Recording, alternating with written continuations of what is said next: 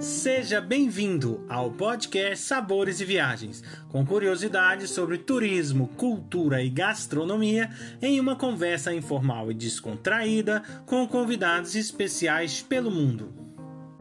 A apresentação deste podcast fica por conta de Victor Barros e Guilherme Boeste, diretores do Cooking em Portugal. Hoje a nossa convidada é Lúcia Amélia Eberhardt.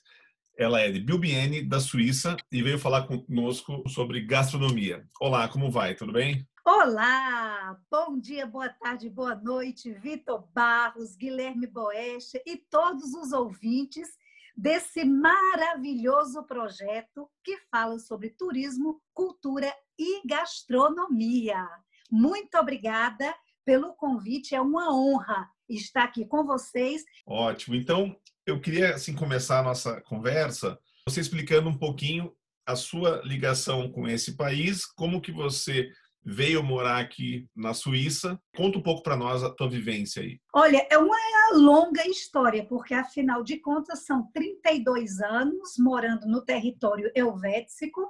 Aqui na Suíça eu estudei diversos ramos, inclusive o ramo do turismo e da gastronomia onde exatamente há 10 anos eu trabalho com os navios turísticos no lago da cidade de Bilbiene. A região de Bilbiene, Bilbiene é uma cidade pitoresca, estilo medieval, onde nós temos exatamente 64 mil habitantes. A língua é francês e alemão, existe 150 nações, é uma loucura. O multiculturalismo, o bilinguismo e a diversidade é o que predomina Bilbiene, fazendo dela uma cidade turística muito frequentada pelos suíços. Suíços do cantão de Berna, do cantão de Zurique, do cantão de Sangali, suíço que vem conhecer a região dos Três Lagos, porque aqui é conhecido como a região dos Três Lagos. E nossa frota, composta de oito navios turísticos, fazem esse trajeto nos Três Lagos, Lago de Bienne, Neuchâtel e Morat, Murten, em francês. Vamos falar gastronomia, uma especialidade que existe só aqui no Cantão em Bilbiene, que você não encontra em lugar nenhum, se chama o saucisson de mars. São linguiças é, feitas no, na água ardente da uva. É uma coisa fantástica que você só pode degustar essa, essa linguiça, essa salsicha no mês de outono. Ela é feita com também com restos da uva, cozidas no licor, na cachaça da uva e defumada. É uma loucura, vem pessoas da Suíça toda para degustar esse prato tão típico que é o saucisson de Mars, que, que se chama em francês. Uau! Não, fiquei aqui impressionado. Porque muita gente fala assim, ah, porque na né, Suíça você tem ali né, a, a, parte alemã, a parte francesa, a parte italiana, e cada uma delas puxa um pouco né, essas tendências gastronômicas desses grandes países aí que, que fazem essa, né, essa junção. Mas a hora que você vê algo né, extremamente típico assim, é, é algo super interessante de se, de se conhecer. E falando um pouquinho aí da, do, de vinhos ou das bebidas né, comuns aí dessa região, como é que é isso aí? Olha, o Lago de Bienne, a região do Seeland, é conhecido como a região do Seeland. Nós temos uma península de área de vegetação e conservação natural. E existe muitos vinhedos. O vinho, ele é simplesmente maravilhoso. Nós temos o vinho feito com a uva Pinot Noir, que é uma especialidade aqui da região, que junto com essa é, essa gastronomia que eu citei anteriormente, que é o Saucisson de Março, nós tomamos com esse vinho, é o vinho tinto feito da uva Pinot Noir. Temos também a Oi de Perdri, temos também o Chasselas, que são diferentes é, diferentes sortes de uva. Como é que fala isso em português? Aqui em Portugal fala casta. É isso. Os tipos de uva são diferentes e essa que eu já citei pela terceira vez, a Pinot Noir aqui da região é algo de sensacional. Vocês dois têm que vir aqui para provar. E algo assim de bem, bem típico da região é que nós temos a, o festival da uva, o Festival do Vinho, hum. também no mês de outubro, onde esses, esses vilarejos, esses povoados, onde tem os vinhedos, fica super lotado de pessoas. Você paga 16 francos suíços por uma taça e você pode beber o dia todo, a quantidade que quiser, todo tipo de vinho que você quiser. Na cidade de Tuan, em Liguertes, existe o Museu do Vinho toda essa região ela é envolvida por essas eh, vinhas, né? Com essas sim. videiras de vinhas. Sim, sim, toda então, a região. E, por ser uma região turística e demais, deve, deve ter muitas atrações interessantes, né? Além desse passeio, que eu acho que deve ser uma coisa né, romântica até, né? Passear por essas, né, por essas três ilhas, conhecer como é que funciona. Você passa é, é, é, é cada, cada dia num lugar, mais ou menos assim, um, um, trajeto que seria um roteiro que seria ideal para quem vai aí visitar essa região seria mais ou menos como? É, o, o roteiro ideal para quem não conhece seria fazer a região dos Três Lagos. No caso, pegaria o navio na cidade de Bilbiene, passaria por Neuchâtel e iria até o Lago de Morra. Essa viagem dura oito horas, quatro horas para ir e quatro horas para voltar. Nós temos barcos temáticos, por exemplo, nós temos esse barco que dura oito horas, essa viagem de oito horas para conhecer os três lagos. Nós temos um barco temático que se chama Lisman Schiff, que é o barco do tricô. Então, o barco é repleto de homens e mulheres que vão tricotando, tricô, tricô mesmo, que vão tricotando do lago de Bienne até o lago de Morrat. E nesse barco nós servimos também a especialidade que é o saucisson de marque, a salsicha de marca e com o vinho típico da região. O suíço, como eu trabalho com o público suíço, o suíço ele consome muito e valoriza muito os produtos da região. É tanto que eles saem de Zurique para ir à cidade de Bilbiene fazer esse passeio e consumir os produtos regionais. Então, eles estão saindo de Zurique e investindo na cidade de Bilbiene. O dinheiro está ficando no país e está movimentando a economia do país. E dentro dessa questão dos produtos que são típicos, né? Como uhum. é, você está em território suíço, fala um pouco para nós dos queijos maravilhosos que tem esse país todo. Olha, a diversidade de queijo aqui é enorme. Aqui na região nós temos o Berna Quesa, que é o queijo de Berna, que é um queijo muito mais é, é, recente, ele é, ele é muito mais salgadinho, ele é muito mais forte para quem gosta de queijo mais picante, mais forte. Então aqui nós consumimos muito e o famosíssimo é mental, que é aquele cheio de buraquinhos. Todo mundo conhece como queijo suíço, né? Justamente então dessa região. Né? O pessoal, ah, é o queijo Mas suíço. É, queijo, porque é mental, ela pertence à Berna, então é queijo do Emmental. Aí eu sou uma pessoa, quando fala suíça, né? Fala-se de relógio suíço. E eu sou uma pessoa que gosta muito, né?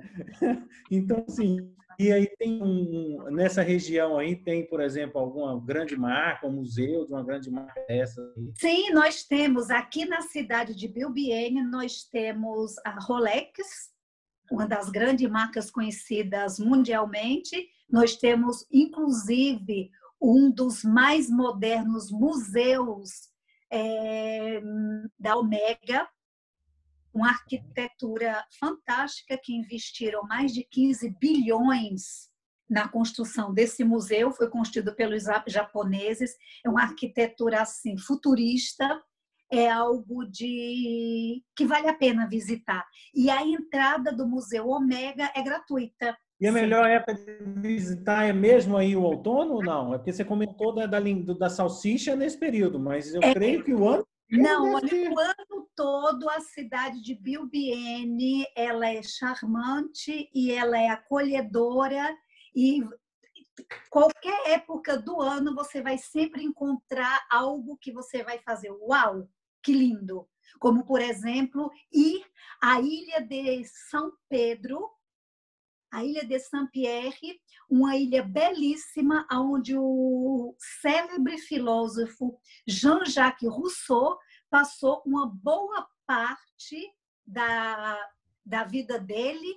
É, depois que ele aprontou lá na França, ele picou a mula para a Suíça e foi se refugiar lá na ilha de Saint-Pierre, ou Ilha de São Pedro, em português.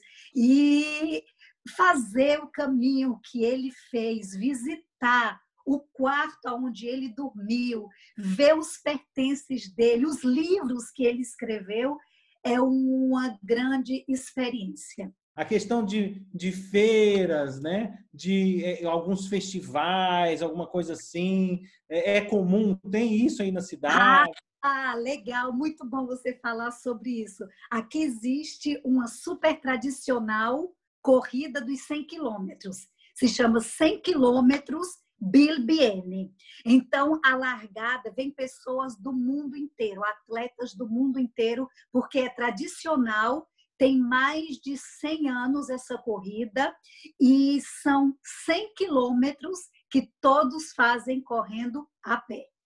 Então, se chama 100 quilômetros Bilbiene. Inclusive, esse ano foi anulado devido a essa problemática existente no mundo, mas é super, super legal você ver os atletas que saem da, na largada 10 horas da noite, todo mundo super correndo, vão de bicicleta com tochas na mão e passam toda a noite correndo, correndo toda a região. E o mais interessante é você eu já fiz, né? Mas não correndo. Eu fui de bicicleta. É muito interessante porque a cada 50 quilômetros, a cada 25 quilômetros, tem equipes para massagear, equipe de socorro, e é super legal. Isso é tradicional, e 100 quilômetros de Bilbiene. E nós temos também a tradicional bradaria, que é uma feira, uma feira que tem aqui, durante todo o final de semana, uma vez ao ano, no mês de junho. E é uma feira onde tem exposição de vários produtos regionais. Todas as lojas elas fazem uma liquidação. É a bradaria. Elas vendem tudo assim a preço de banana. Aqui na época da bradaria você pode encontrar coisa de 100 francos por 5. É, é bem legal mesmo. É. Aí a gente deixa para comprar um monte de, de presentes para levar para o Brasil na época da bradaria. Existe aí na tua região, né, ou, ou no cantão todo de Berma, é, algum é, símbolo assim específico da região que distingue das demais regiões da Suíça? Sim, Berna, o símbolo de Berna é um baren, como é que fala isso em português? É o urso. O símbolo de Berna é um urso a bandeira de Berna é um urso, em vários locais você vai encontrar o urso, porque foi uma região que há muitos anos, mas há muitos anos, ela era repleta de ursos. É, inclusive no centro de Berna ainda existe a fossa dos ursos com dois ou três, quatro ursinhos. Uma coisa que eles comem aqui é murmali, é a marmota. Conhece o bichinho marmota? A marmota, a carne da marmota, eu nunca tinha comido, não, porque eu não sou muito de comer animal, não. Os animaizinhos eu prefiro deixar. Eu sou mais assim, um tipo vegetariana. Mas eu provei, porque eu gosto de provar de tudo. Então, eu provei a carne da marmota, gente, é uma de... é a mesma coisa que você está comendo manteiga. É uma delícia. Nossa, bem diferente. E como que é feito esses pratos assim com marmota? Como que veio quando você experimentou? Olha, esse prato de marmota ele era feito com vinho tinto. Seguindo as tradições no... da região, né? Isso, seguindo as tradições, com vinho tinto, era a carne da marmota, ela foi, ela foi, ficou assim um, sete dias no vinho tinto e ela foi servida com castanhas, com castanhas, um arroz branco e uma a couve roxa, meio azedinho, muito bom. Como nós estamos ainda na Suíça, né? Veja, aí também é, tem o costume do chocolate, como em outras áreas da Suíça? Sim, aqui nós temos a fábrica da Camille Bloch, um chocolate muito conhecido que é o Ragusa, e também o Torino, que é conhecido mundialmente.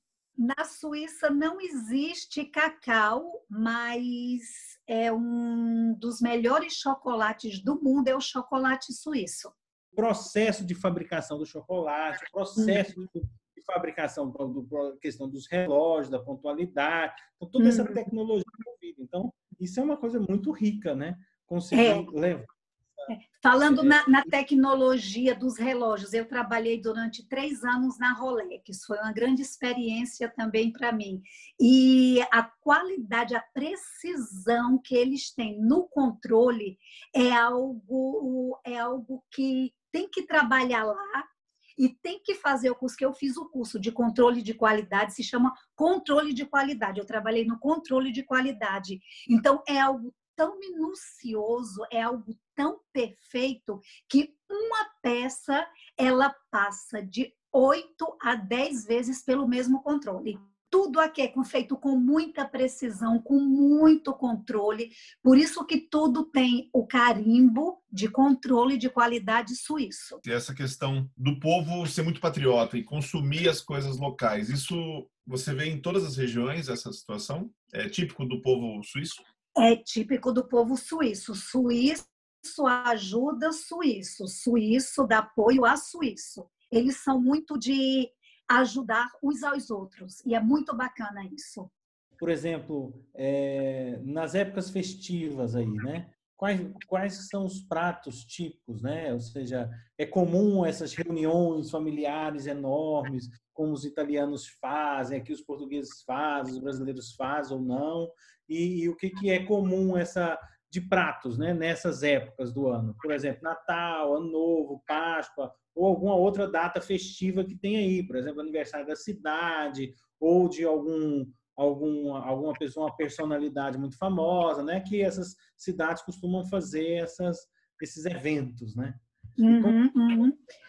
Olha, eu vou falar para você a minha vivência pessoal tá? Eu sou casada com um suíço há 22 anos, é um suíço alemão do cantão de Berna, que fala o idioma, o dialeto de Berna, e é de uma família muito tradicional, aonde nós participamos de um grupo folclórico tradicional das pessoas que cantam a música típica suíça que se chama Jodler, que é somente com a voz só a capela.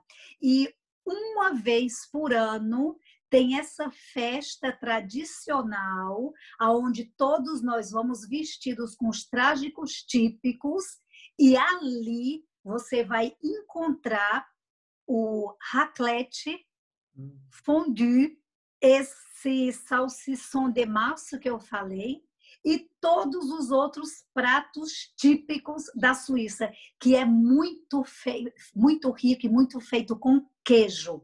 A maioria dos pratos são feitos com queijo. E tem o famoso rosti. O rosti, ele é feito com batata. E essa raclette aí? O nosso raclette, o nosso raclette, ele é feito com queijos, diversos tipos de queijo, batata, o speck, o bacon, uhum. nós fritamos o bacon em cima dessa pedra, nós fritamos salsichinhas pequenininhas também nessa pedra e diversos tipos de carne. Uma salada que é um, uma alfacezinha especial que só tem aqui na região, ela é bem pequenininha, as folhinhas dela é bem pequenininha, que se chama nusli salada eu não sei fazer a tradução em português, não, mas é nusli salada. Cada casa, cada pessoa tem Olhe, como existe 365 ou 66 receitas de bacalhau, também existe 365 receitas de raclette. Eu uhum. tenho um livro aqui só com receitas de raclette. Você faz o raclette com frutas também, frutas picantes. É muito bacana. Aí, por ser, né, quando é inverno, faz muito frio, o pessoal também tem algum costume, por exemplo, algum tipo de sopa que eles tomam aí, ou que você saiba? Tem uma sopa deliciosa aqui, que ela é feita com muito legumes e com o osso da perna do boi. É, aí tem os pedaços dos ossos assim cortados redondinhos e eles comem aquela sopa. É uma sopa de ervilhas com pedaços de osso, mas osso da perna do boi. E eles têm aquele tutano que fica e eles comem a sopa e ainda pega o um pedaço assim, comem aquele tutano bem gostoso, bem delicioso, é bom mesmo, acompanhado com chá ou com vinho. E outra coisa, depois dessa sopa para digerir, normalmente nós tomamos um digestivo que se chama Vieille Brune. É uma cachaça feita de ameixa. Ela é colhida, as frutas elas não caem no chão. Elas são colhidas em lençóis e separada, tira cada folhinha, tira a semente e essa fruta, a fruta, a ameixa, ela vai para dentro de tonéis de carvalho para poder ser como é que fermentado, para poder ser fermentado. Menino, é uma delícia, é uma delícia. E o meu sogro, ele faz uma cachaça especial, Williams, que é da pera. Ele pega a garrafa, ele tem pés de pera, ele pega a garrafa, a perinha está bem pequenininha, ele vai lá e ele coloca a garrafa e a pera, ela cresce dentro da garrafa. É. Nas famílias, existe assim algum algum doce que as pessoas costumam fazer assim de vez em quando, que é tradicional, alguma coisa que você se recorde assim? Olha, aqui na minha família, a minha sogra, ela faz muitas tortas, torta de maçã, torta de pera, torta de ameixa e também um, uma especialidade é o Gebrantes creme. O, em francês é creme brûlée, é creme é tipo de um pudim, mas não é pudim. É um creme feito com creme de leite caramelizado que você come até os dedos, de tão delicioso que é. é. Mas não é muito doce, não. Aqui na Suíça eles não usam muito açúcar, não. Aqui em Portugal, como é que chama, Guilherme? Leite creme. Leite creme. Em Portugal também é. Eles colocam açúcar e aqui eles colocam uma peça de metal e, e cristaliza o açúcar em cima desse creme. Uhum. É mais parecido com o creme catalão da, da Espanha, que é o, o creme brulee, né, de uma certa forma. Variações né, de cada é. país. Aqueles pratos franceses que são tradicionais também se come aí ou é, essa influência é mais do lado alemão? Não, eu tô aqui não tem essa influência não. Não tem nem influência da parte francesa e nem influência da parte alemã, porque nós estamos no meio, nós estamos ah. de Zurique para Bilbiene é uma hora e meia, de Genebra para Bilbiene é uma hora e meia, nós estamos no meio. Ah. Então, nós não temos influência nem da França nem da Alemanha, porque nós estamos no meio da Suíça alemã e Suíça francesa. E aqui também, todas as ruas é bilíngue, é escrito em francês em alemão. A rádio é francês e alemão, televisão francês e alemão, jornal francês e alemão. Culturalmente é riquíssimo e maravilhoso. Eu me sinto lisonjeada de poder habitar em um em um local bilíngue e conviver com essa diversidade linguística onde eu trabalho, nós utilizamos o dia todo cinco idiomas. Então, o dia todo eu trabalho com francês, alemão, italiano, espanhol e inglês. Né? Então, nós temos, são oito naves, são oito navios. E nós temos um dos maiores catamarãs solar, que é o Mobiquete. Foi o primeiro catamarã solar do mundo. Ele está conosco na nossa frota, no Lago de Bilbiene. E os nossos barcos temáticos, nós temos barcos somente com música folclórica suíça. Nós temos o barco somente com salsa. E nós temos o outro somente com teatro. E é muito bacana de viver e participar como brasileira, poder viver e participar de tudo isso. O café da manhã típico é rosti com ovos e bacon. É uma tortilha de batata, né? Quase, é isso? Exato. Rosti. Exato. É, é. É, e esse rosti com ovos e bacon, ele também é uma comida paisana, é uma comida de fazendeiro. Então, sempre aqui, no Dia das Mães ou em datas especiais, as fazendas, elas servem o café da manhã completamente é, direcionado para as pessoas fazendeiras, aqueles que gostam da biodiversidade, aquelas pessoas que são amantes de fazenda. Então você pode tomar o leite fresquinho ali do, da teta da vaca, comer aquele queijo feito ali, aquela coisa bem rústica, que é algo que eu aprecio muito. Então, olha, nós queríamos agradecer a sua participação. Muito obrigado por poder nos apresentar um local bem diferente dentro da Suíça. Obrigada a vocês pelo convite. Eu desejo muito sucesso com esse podcast de vocês, que vai ser verdadeiramente de grande importância para as pessoas que estão nos ouvindo no mundo todo. Muito obrigado, Lúcia Eiberhardt, por nos levar nesta viagem gastronômica e cultural incrível pela Suíça. Convido a todos para o nosso próximo podcast Sabores e Viagens, com a presença especial de Francis Vieira, que irá nos falar sobre a cultura e gastronomia da Áustria. Acompanhe também todas as novidades que vêm por aí. Basta digitar Cooking Portugal nos canais do Instagram, Facebook e YouTube. Esperamos vocês!